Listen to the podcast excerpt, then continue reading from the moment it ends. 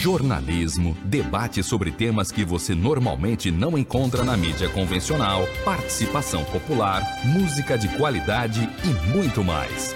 Web Rádio Censura Livre, a voz da classe trabalhadora. Diversidade, ajudando a interpretar e transformar a realidade. Apresentação: Wendel Setúbal e Cecília Setúbal. Olá, eu sou o professor Josemar e estou aqui para falar para vocês o que a gente deseja para esse 2022.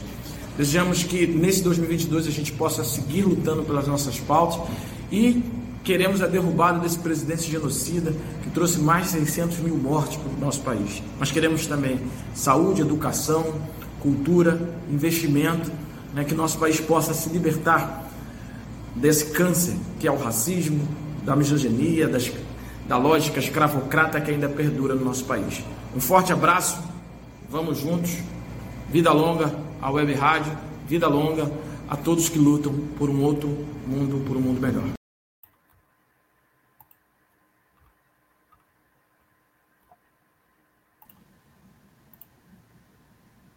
Olá, hoje é quarta-feira, 1 de dezembro de 2021. Eu sou Wendel Setúbal e esse é o programa Diversidade, na Web Rádio Censura Livre. Você acabou de ouvir o vereador Josemar, o José do PSOL, que colocou o que espera para 2022. Hoje, excepcionalmente, no lugar das entrevistas, a gente vai ter mais duas manifestações desse tipo. O, o que espera para o ano que vem. E o Josemar já colocou as questões que envolvem a sua pauta de trabalho, a questão do racismo, da violência no Salgueiro. Hoje ele participa de uma reunião em que vai se tentar chamar um ato público, é, além da, da, atuação que a FAFES está fazendo na ida a Brasília, e colocando também a questão de, da derrubada de Bolsonaro, que nós da esquerda tentamos fazê-lo esse ano, mas não conseguimos. É, vai ter que ser derrotado nas urnas. É o jeito. Cecília, boa tarde. Olá, eu sou Cecília de Setúbal, nós contamos com a sua participação, com perguntas, entrevistas, é, comentários, críticas e sugestões. É, diversidade quer ouvir vocês. O nosso contato é programadiversidade3@gmail.com. No programa de hoje teremos comentário político. Em vez de presente, Bozo ganhará uma, uma pesquisa. E mensagens de Maria do Nascimento, Marisa Chaves, falando de o que esperam de 2022. E ainda falando de futebol, com futebol tem lógica? Wendel? Nada mais atual, eu já mencionei aqui alguma, alguma vez, do que o comentário que o político Magalhães Pinto foi governador de Minas que ordenou que as tropas invadissem o Rio para cercar João Goulart no golpe de 1964. Ele era banqueiro, criador do Banco Nacional, que depois virou Unibanco e hoje se uniu ao Itaú. Perguntaram a Magalhães Pinto uma definição de política. E ele disse: Olha, é como uma nuvem. Você olha, está de um jeito. Daqui a pouco você olha, está de outro jeito. Quando Lula saiu da prisão e foi declarado inocente, durante o ano de 21, todo ele ficou claro que a disputa seria Lula versus Bolsonaro. As pesquisas foram feitas, em todas elas Lula ganha disparado de Bolsonaro, embora na última tenha caído no segundo turno 15 pontos, mas todas as pessoas interessadas em política se prepararam para a disputa Lula-Bolsonaro. Mas a, a, nuvem a que se refere o Magalhães Pinto mudou. Estava no ostracismo político o juiz Sérgio, o ex-juiz Sérgio Moro. Resolveu ser candidato a presidente. E na primeira pesquisa sai com oito pontos. Além do número ser alto, superior inclusive ao de Ciro Gomes, que está há mais tempo na disputa, de repente, Moro adquiriu o apoio das, do alto comando das Forças Armadas, que com esse apoio demonstram claramente sua insatisfação com as políticas desastradas de Bolsonaro. Lógico que ele tem apoio no meio militar, porque tem mais de 6 mil empregados na área civil. Mas o alto comando está desembarcando na campanha Moro. Moro tem todo o potencial de crescer. E essa semana saiu uma pesquisa de um instituto chamado Atlas, em que pela primeira vez Bolsonaro caiu para 19. Ele tinha mantido entre 20% e 25%. Durante três anos, um governo desastrado e ruim como foi o de Bolsonaro, manter de 20% a 25% da opinião pública, significa muito. Significa que esse cara não pode ser desprezado. Essa queda para 19 pode ser um erro técnico, mas se se confirmar, é a primeira vez que ele sai desse patamar dos 20. E vai sair uma pesquisa ainda em dezembro, a, principalmente a do Datafolha, que pode confirmar um avanço de Sérgio Moro. Se Moro avançar e Bolsonaro recuar, cair, tudo indica que a disputa para 2002, 2022 vai estar aberta do lado da direita. Não se espera que o candidato da esquerda não seja Luiz Inácio Lula da Silva. Ele o será, irá para o segundo turno, com certeza. E com certeza teremos segundo turno. Não há desvario de, de, de achar que Lula vai ganhar no primeiro turno. Agora, a candidatura de Sérgio Moro, se crescer, pode abalar Bolsonaro, que depende de um apoio do nordestino através dessa, desse auxílio família, que estranhamente encerrou o Bolsa Família, mas acaba em dezembro de 2022, o que joga para o próximo governo uma miséria muito maior. O PSDB, que era uma opção para a terceira via, envolveu-se numa briga de aplicativos e acabou adiando a eleição. Quando fez, deu Dória. Dória ganhou com uma vantagem pequena sobre Geraldo, sobre Eduardo Leite, e ao convidá-lo para ser coordenador da campanha, recebeu uma negativa. Leite não deve apoiar Dória. Dória também não deve ter o apoio de Geraldo Alckmin, que deve sair do partido e para o PSD de Kassab e pensar num plano federal em ser o vice de Lula. Se não for o vice de Lula, ele se candidata a governador de São Paulo. Então, Dória partiu enfraquecido, embora tenha ganhado na disputa. Mas marcou um jantar com Moro e deve haver um acordo entre ele e Moro. Quem estiver melhor, apoia o outro. Talvez pudesse sair até uma dobrada. Há outras candidaturas, a do presidente do Senado Pacheco. É, não se desiste de ter uma candidata mulher a vice, que seria Simone Tebet, MDB mas isso são suposições. Do lado de Lula, o que se sabe é que, óbvio, jamais um cara de esquerda como Frei Beto, por exemplo, só para dar um exemplo, seria vice de Lula. Lula vai procurar um vice mais à direita, tipo Geraldo Alckmin, também não precisava exagerar tanto, porque ele precisa de dar segurança à burguesia. a carta aos brasileiros de Lula é o vice-presidente, que tem que ser moderado. E para tirar voto de Moro, que apresenta uma penetração na classe média, é um homem de direita, conservador, mas sem a, o, o estrionismo, a, as besteiras, a grosseria de, de Jair Bolsonaro. Moro tem tudo para crescer e, se conseguir o apoio de Dória, aí vai ter uma parte do estado de São Paulo que é sempre importante. Essa pesquisa, portanto, que vai sair falando de, do possível crescimento de, de Moro e da, já vai entrar Dória na pesquisa como candidato e de uma queda de Bolsonaro, essa pesquisa pode ser um, um presente nefasto que Papai Noel vai trazer para o nosso amigo Bozo.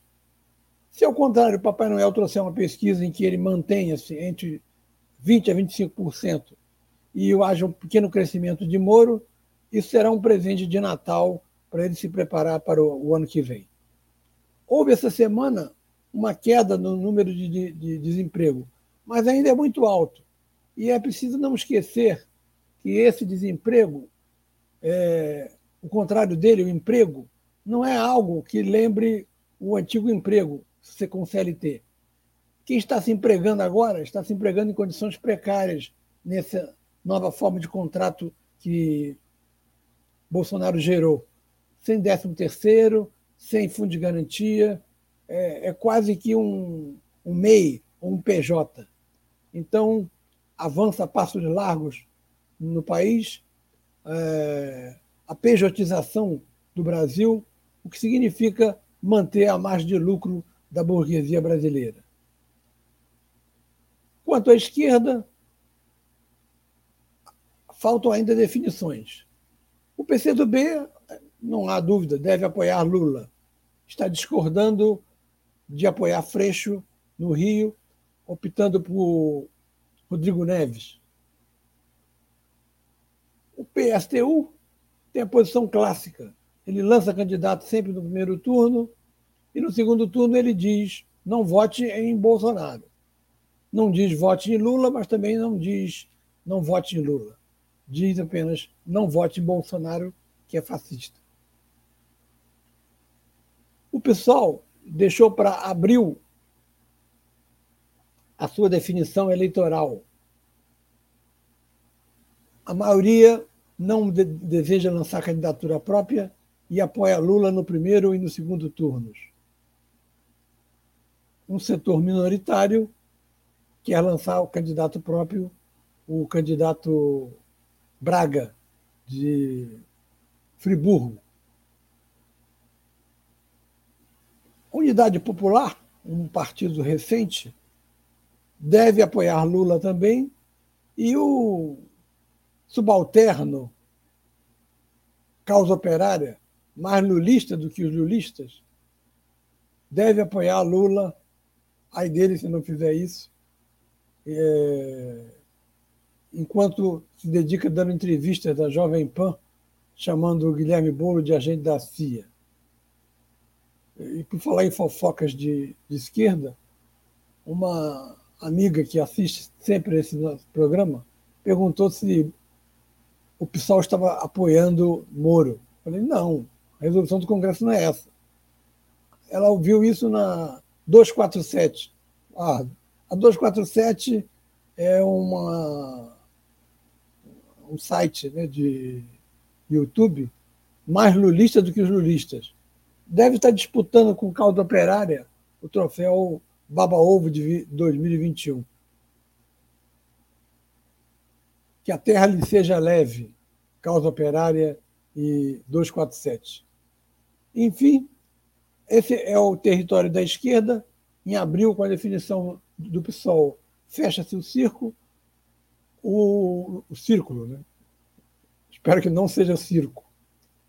O, o vai fazer um, uma plataforma à esquerda para apresentar a Lula. A avaliação predominante no partido é de que Lula governará com dificuldade, acossado pela direita e, portanto, precisará de uma alternativa à esquerda, que, que lhe será dada, independentemente de, do ministério que criar, do ministro da Fazenda que escolher e do vice que escolher. O pessoal definiu também que, em hipótese alguma, é para parte desse governo, porque esse governo é um governo de colaboração de classe. Infelizmente, gostaríamos que não fosse, mas o é. Então, o pessoal não entra no governo. Essas são as perspectivas para o ano que vem. Uma disputa que pode ser Lula-Bolsonaro, porque Bolsonaro tem a caneta na mão e é o presidente, mas pode ser Sérgio Moro, que seria uma disputa muito mais difícil para Lula ultrapassar. A hipótese Lula-Dória está afastada. E a candidatura de, de do PDT, do, do, do, do, candidato do PDT, Ciro Gomes, não tem possibilidade de, de, de, de, um crescimento real. E ele criou um clima de animosidade contra Lula, que, que vai ser difícil apoiar Lula. Mas também não se espera que Ciro Gomes apoie candidatura de direita como Moro e Jair Bolsonaro. Então, o quadro mais provável é Lula contra alguém. Quem é esse alguém ainda não se sabe. Pode ser Bolsonaro, pode ser Moro. Se for Moro, vai ser difícil. Se for Bolsonaro, vai ser violento, muito violento, dado a agressividade do, do, das milícias bolsonaristas. É isso aí, Cecília. Bom, agora nós vamos ao nosso intervalo e a gente já volta. Acompanhe a programação da Web Rádio Censura Livre no site www.clwebradio.com, no aplicativo exclusivo para ouvir rádio no celular, tablet e Smart TV. A emissora também está no Rádiosnet, um dos maiores aplicativos para esta finalidade, na nossa página no Facebook e no canal da emissora no YouTube. Acesse o nosso canal escrevendo youtube.com barra C barra Censura Livre.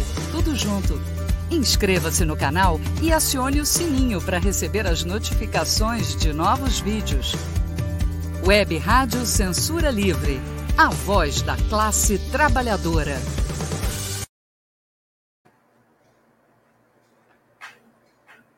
Diversidade ajudando a interpretar e transformar a realidade. Apresentação: Wendel Setúbal e Cecília Setúbal. Olá, companheiros e companheiras, ouvintes que acompanham a rádio. É, meu nome é Maria do Nascimento, eu sou professora da rede municipal de São Gonçalo, estou na direção do CEP, é, sou é, gonçalense né, de coração e quando me perguntam o que eu espero de 2022, né? Primeiro eu faço assim uma avaliação muito rápida do que foi 2020, 2021. E a gente encontra um cenário muito desfavorável, né? Um cenário que aparentemente, assim, a princípio ele assusta, mas a gente precisa entender o cenário, entender a conjuntura para buscar soluções. E o que eu vejo para 2022 é que a gente necessita virar a página, virar o jogo e acreditar que é possível. Né? Eu acho que vai começar esse trabalho de recuperação com a união, a união dos movimentos sociais, a, da sociedade organizada como um todo, os sindicatos. E a gente precisa virar essa página, a gente precisa vencer o que está dado, com essa política aí de perseguição, com essa política que a gente está é, tá enfrentando de perdas de direitos, perseguições ao tudo que é público, né, ao serviço público, ao servidor público, enfim. O que eu espero de 2022 é que a gente consiga virar essa página, que a gente consiga o um resultado nas eleições que seja favorável para o brasileiro, né? que seja favorável para o trabalhador, que as políticas públicas possam vir para ajudar e não para destruir, que é o que a gente tem visto aí. E é isso, eu tô, eu tô seguindo o que diz o velho Paulo Freire, né? O esperançar. É, a gente espera, espera fazendo, espera na luta, na luta que a gente se encontra para tentar mudar essa realidade que é, nos pegou aí, não de surpresa, porque nós já sabíamos que esse resultado nas urnas trariam esses, esses desmandos, desse, desse desgoverno, porém eu acho que agora está na hora da gente é, tirar esse governo que está aí, tirar definitivamente essa política é, neoliberal, essa política genocida e trazer de volta a esperança, trazer de volta o trabalho sério para que a gente consiga retomar aí o que é nosso de direito, um Brasil livre de políticas de perseguições, de descaso, de destruição do povo. O povo é, nunca passou tanta fome nesses últimos tempos como vem acontecendo agora. Então a gente precisa reverter essa situação como brasileiro, como cidadão. Eu acho que é essa a nossa tarefa. Fora Bolsonaro e um feliz 2022 para todos nós.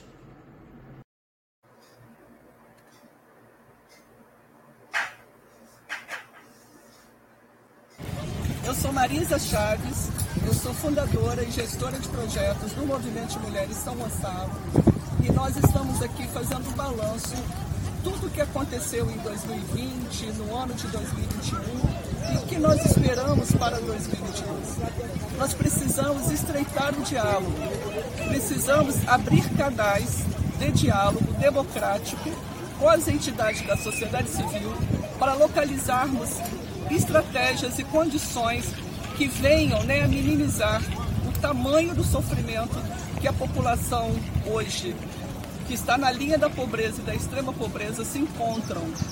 Hoje São Gonçalo tem dívidas sociais muito importantes. Nós somos um município que temos um déficit de suporte tanto a nível de infraestrutura, como na área educacional, na área da saúde e da assistência social, que exige da gente uma postura proativa. Então eu espero que 2022 sejam abertos canais de conversação para que o orçamento público seja elaborado em conjunto com as entidades da sociedade civil, que nada mais são do que representantes orgânicos das demandas trazidas pela população. E como representante das mulheres de São Gonçalo, eu quero dizer que nós temos que ampliar o Centro Especial de Orientação à Mulher, passar a ter um por distrito geográfico da cidade. Precisamos retomar, né, voltar com a discussão da Casa Abrigo, porque a Casa Abrigo ela ficou deteriorada e a gente quer reconstruir a Casa Abrigo para mulheres e seus filhos que por sofrerem violência não tem para onde ir e o município tem que assumir essa responsabilidade para a segurança dessas mulheres para evitar sim que ela seja mais uma pessoa enquadrada como vítima de feminicídio. Precisamos urgentemente de ações e programas voltados para o empreendedorismo da mulher. E peço atenção para as mulheres que residem nas favelas, em territórios de periferia de São Gonçalo. O Movimento de Mulheres hoje desenvolve ações contínuas no Complexo do Salgueiro, com destaque para o bairro Conjunto da Marinha, conforme é identificado. E nós precisamos, sim, é, sermos referência para estar dizendo um pouco quais são as demandas reais e como podemos diminuir o sofrimento e o abandono dessas pessoas que lá residem. O Movimento de Mulheres defende também que São Gonçalo se torne maior, para que possa dialogar com recursos federais e internacionais, para que tenhamos um grande programa social.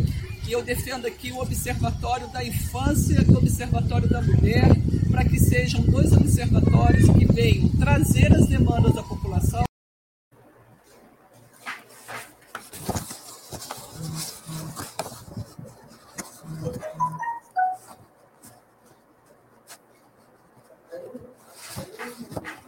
Bem, nós ouvimos é, a professora Maria do Nascimento e a Marisa Chaves.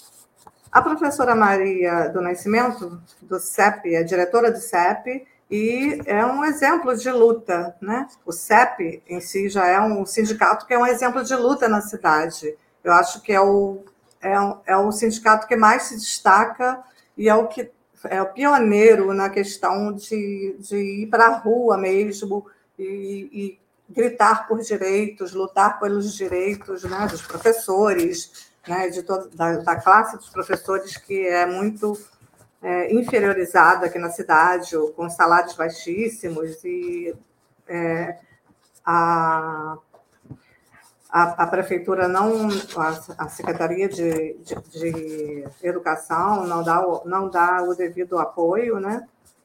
E, e a Maria do Nascimento, ela está sempre na luta em, em todos os espaços em que a gente vai, a gente encontra, ela está lá é uma pessoa assim de uma dignidade é, de, assim de destaque. E a Marisa, a Marisa não há quem não conheça a Marisa na cidade, né? É do movimento de mulheres, um movimento que tem 32 anos de luta pelas, pelos direitos das mulheres. A Marisa já foi secretária de políticas públicas para as mulheres, né? E nesse nesse momento, nesse tempo, ela fez um trabalho bem bastante importante e houve um retrocesso e nós perdemos essa secretaria de mulheres, né, de política para mulheres. E é uma coisa que é uma luta que nós temos que é, voltar a, a, a conquistar. É, ela foi inclusive candidata nessa última eleição pelo PCdoB é, quase atingiu, chegou a quase atingindo ao, ao, ao, ponto de eleição, mas infelizmente não conseguimos ter essa, essa candidata importante né, na nossa Câmara de Vereadores. Não podemos deixar de falar nisso, porque estamos à véspera de um outro ano eleitoral e teremos aqui, temos que escolher muito bem né, nossos candidatos. Ah, eu achei importante essa última fala dela também sobre um, esses projetos do Observatório da Infância e Observatório da Mulher, porque nós precisamos de ter um, um instrumento para de fiscalização, de estudos, né, em torno do, da, da situação tanto da criança quanto da mulher, que tem, um, tem, uma, tem muita dificuldade né, na cidade. É isso. É... Uma observação: é, o, o que há em comum, tanto na fala do Josemar quanto na Marisa e na Marisa Nascimento, é essa perspectiva de que a gente, dessa vez, no final do ano, vai ganhar o jogo vai ganhar o jogo derrotando Bolsonaro. É, agora, é, é preciso não perder de vista que Lula receberá um país muito mais devastado do que em 2003. A reconstrução vai, ser, vai se dar em todos os setores. É, essa semana mesma foi eleito um, um, um, militar ou, ou algo parecido para dirigir o patrimônio histórico. De patrimônio histórico ele não entende nada. Pode entender do patrimônio pessoal dele. Casos como o do diretor da Fundação Palmares, casos como o do Ministério dos Exteriores, do Ministério de Educação, onde continua a sair pessoas insatisfeitas com as intromissões de Bolsonaro diretamente no, na elaboração de questões para o Enem, a reconstrução vai se dar em todos os setores: saúde, educação, economia. O meio ambiente nem se fala. A nossa visão na Europa é de que somos devastadores do que o mundo tem de melhor, que, que é a Amazônia e extermínio de tribos indígenas. Essa é a fama que Bolsonaro leva. Então, existe muito trabalho pela frente e esses depoimentos, eu acho que se eu tivesse que dar um, daria um igual a, ao deles, de que 22 nós temos que ter muita luta para que ele seja vitorioso para as forças populares. Acho que é o que você pensa também, não é? Cecília? Sim, é, temos que fazer uma reflexão né, em relação a esse ano que passou, né, os últimos dois anos, né, principalmente 2020, que nós tivemos uma pandemia que é, deixou to, a todos né, com grandes dificuldades. Nós tivemos, é, vimos, vimos população lutando por um prato de comida. Vimos, não, estamos vendo, porque os movimentos sociais até hoje continuam, como a Marisa acabou de falar, tem outros, é, esse outros movimentos todos lutando e fazendo é, entregando cestas básicas e, e pedindo mesmo. É, hoje nós temos um presidente que nos obriga a, a, a, andar com o pires na mão pedindo para os nossos irmãos. Por quê? Porque não temos uma, uma representação no governo que olhe por essas pessoas, né? que, que veja que eles estão sem teto, ele, muitos estão sem teto. Uh, nós sofremos com recentemente com vagas, falta de vagas nos hospitais, e estamos tendo uma nova onda aí que não sabemos para onde vai dar, se Deus quiser, não vai chegar por, ao, mesmo, é, ao mesmo patamar que nós já tivemos, porque nós já estamos com uma grande parte da população vacinada, mas mesmo assim nós temos que estar temerosos, porque nós temos um presidente genocida e a gente não sabe até onde ele vai com esse limite. Nós temos agora, em 2022, nós vamos ter, é, vamos, é, nós vamos comemorar, né? Vou botar mais aspas aí, porque eu não sei até que ponto a gente pode comemorar é, os 200 anos da independência. É, nós temos que ter um certo cuidado, porque os 200 anos da independência, para nós, representa o quê? Né? Temos que fazer uma reflexão, porque a independência que nós queremos né? Naquele momento era um tipo de independência, mas nós sabemos que nós nunca nos tornamos totalmente independentes. E essa luta tem que ser constante, permanente, e nós temos que ver o que, o que nós queremos. Né? É, nós temos que lutar contra esse retrocesso, é, temos que lutar para eleger alguém. É, não adianta a gente pensar em não falar em eleição, porque a gente é, muitos falam, ah, a eleição não é tudo. Ele, realmente, a eleição não é tudo. Mas se você elege, vamos ver o que nós tivemos nesse, nesse período, nesse último período eleitoral, né? É, nós elegemos um presidente que destruiu a nação, está destruindo a nossa nação.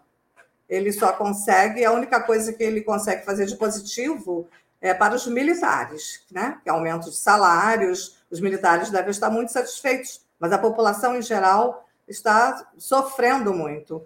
Então, não, não, sei, não temos, nós precisamos pensar em viver uma vida norma, normal novamente. Nós merecemos isso, né? Ter uma vida normal, que seja um novo normal, mas precisamos voltar a um normal, porque hoje ainda estamos meio que confinados. Quando a gente pensa em sair, volta uma uma, uma notícia de uma nova onda, de alguma coisa que está surgindo, que a gente que amedronta todos e assusta e as pessoas voltam a se preocupar. Precisamos ter uma vida mais tranquila, né? É isso que eu, que eu penso para 2022 e para além de 2022. E vamos agora a um intervalo. Daqui a pouquinho a gente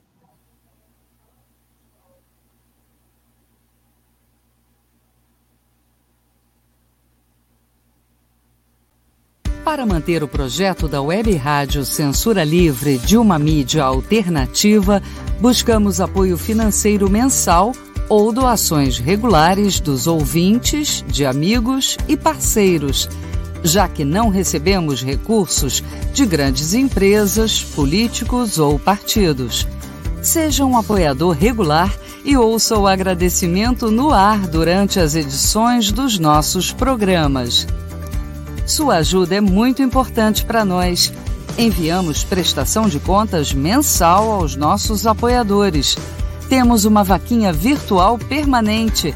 Anote o endereço virtual apoia.se barra CL Web Rádio. apoia.se barra CL Web Rádio. Saiba mais sobre a emissora no WhatsApp 21 96553 8908. Web Rádio Censura Livre. A voz da classe trabalhadora. Diversidade. Ajudando a interpretar e transformar a realidade. Apresentação: Wendel Setúbal e Cecília Setúbal. Então, Wendel, fala aí pra gente: futebol tem lógica? Bom, esse é o nosso quadro final do, do programa que hoje encerra as atividades no ano. Nós voltaremos a partir do dia 19 de janeiro. A emissora também entra em férias, é, passa para através do seu site é, retransmissões, mas em janeiro estaremos de volta. E agradeço a participação de Lina Figueiredo, que deu boa tarde. Boa tarde, Lina. Futebol tem lógica? Essa é uma pergunta que sempre é feita. Não conheço. Tem dois livros publicados, um pela Eduerge. O Luiz Sérgio Coelho Sampaio diz que tem, mas não, não é uma lógica. O futebol tem lógicas que, como são mais de uma, elas se disputam. Por isso, a resposta seria: o futebol tem lógicas.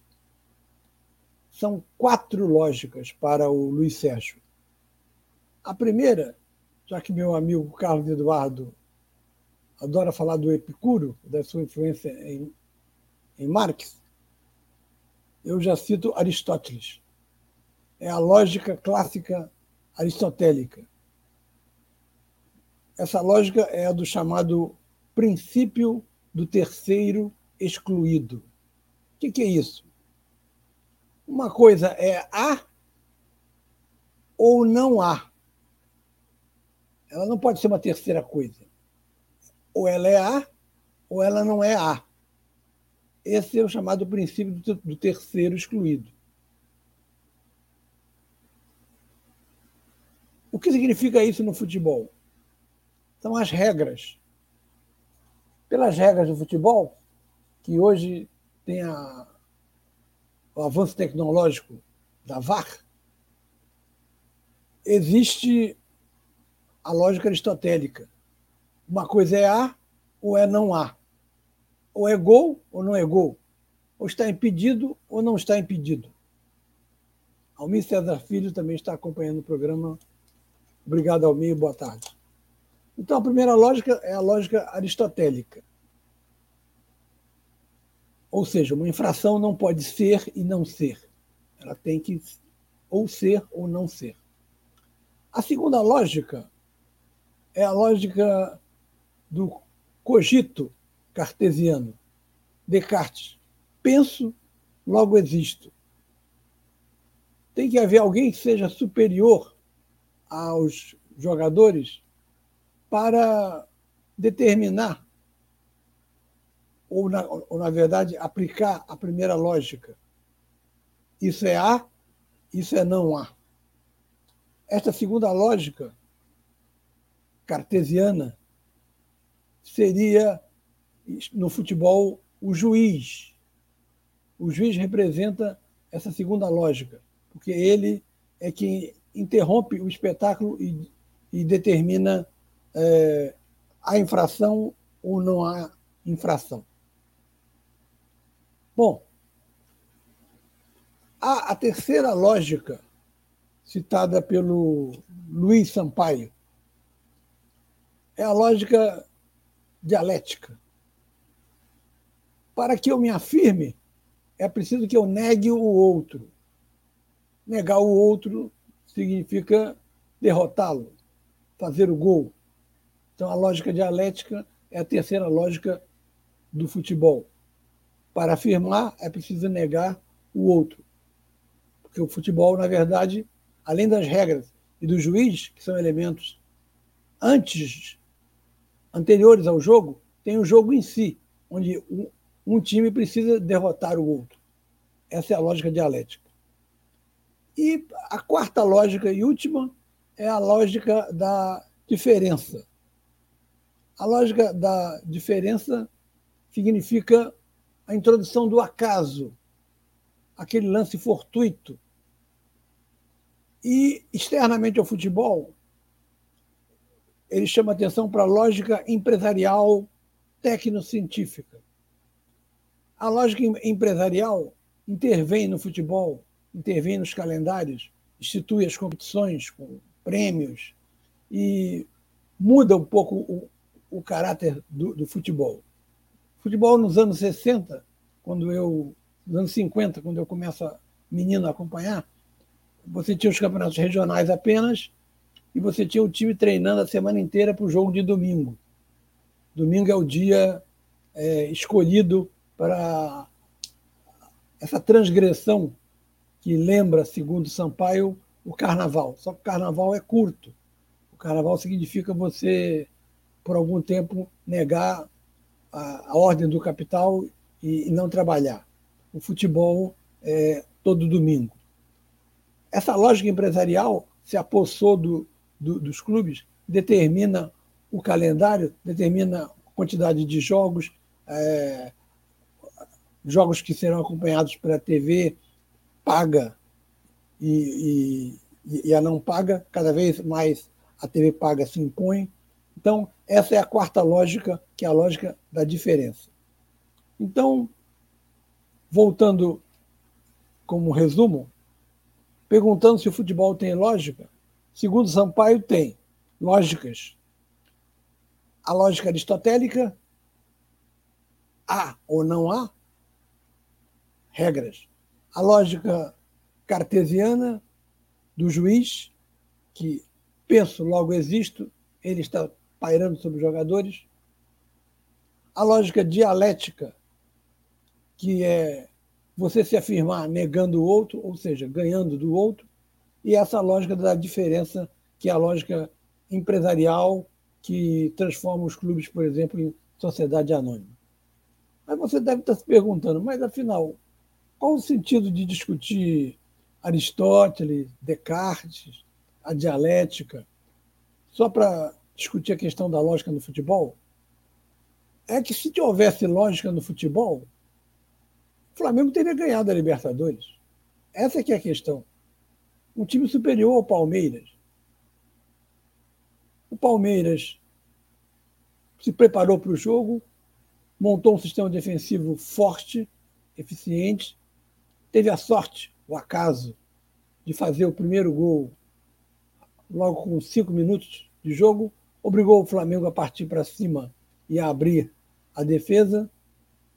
Só que esse partir para cima do Flamengo, como os jogadores não estavam tão bem quanto em outras oportunidades, alguns deles, como é o caso do Arrascaeta, sem ritmo de jogo, levou o Flamengo a ficar fazendo o chamado chuveirinho, lançamentos de bola alta para a área, que a zaga, a zaga do Palmeiras cortava. O Flamengo conseguiu empatar, e aí a torcida do Flamengo achou que repetiria o, o, o que houve contra o River Plate, que ele empatou e desempatou, ganhando a Libertadores no ano passado.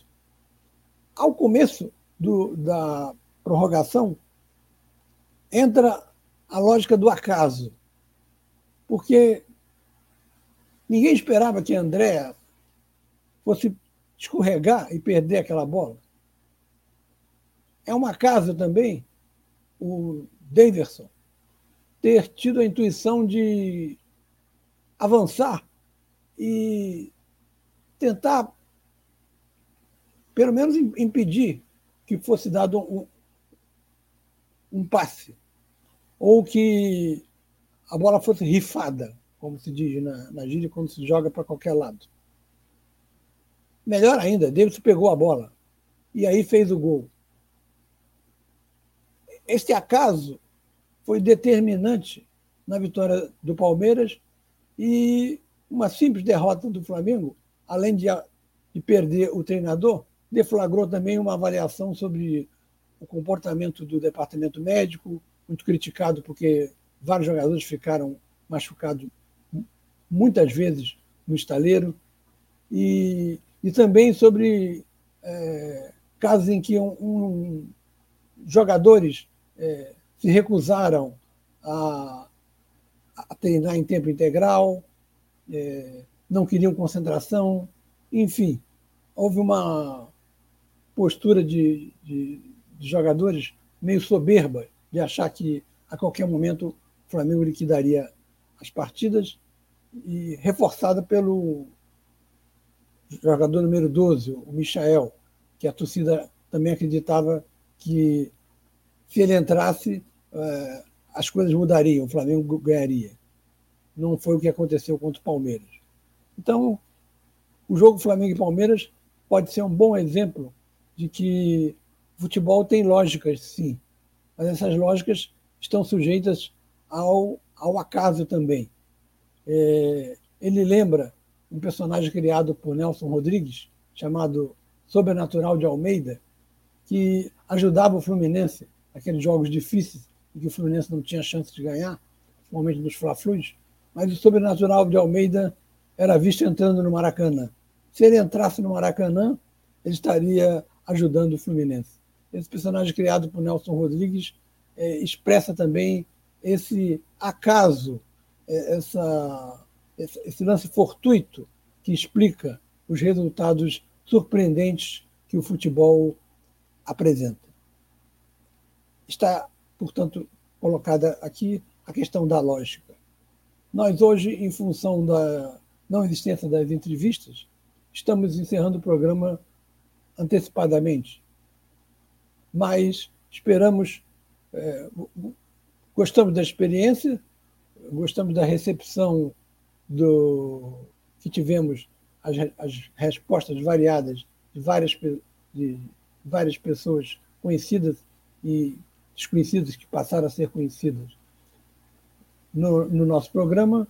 E a partir de 19 de janeiro teremos aí um, um grupo grande de pessoas que a gente vai entrevistar e perguntar sobre os rumos do Brasil na política, na economia, na cultura, na educação, e fazer também nossas análises é, sobre a conjuntura estadual e, no caso local, onde temos aqui um legítimo representante da era Bolsonaro que vai ficar é, numa situação de isolamento político, caso Bolsonaro seja derrotado ou nem vá para o segundo turno em 22, mas caiu no colo dele um bilhão de reais do, da venda da, da SEDAI e ele deve fazer obras para garantir sua reeleição, tanto quanto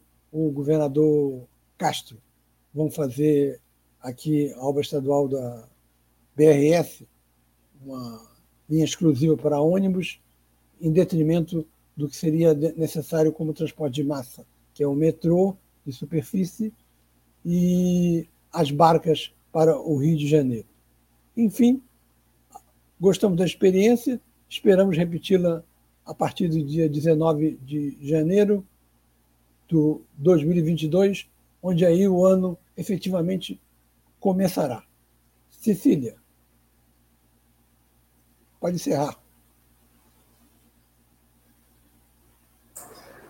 Bom, nós agradecemos a audiência de todos, para todos e todas, né, durante todo esse período que a gente vem apresentando o programa, e nós vamos retornar em janeiro, e já desejamos para todos um novo ano melhor, e que a gente consiga sorrir e esperançar, como diz a nossa professora Maria do Nascimento, né? E é isso. Voltamos no, no próximo ano. Esperamos que, tenhamos, que a gente tenha novas é, novidades interessantes e coisas, notícias positivas para todos nós. o programa Diversidade, Web Rádio Censura Livre. Até janeiro, se Deus quiser.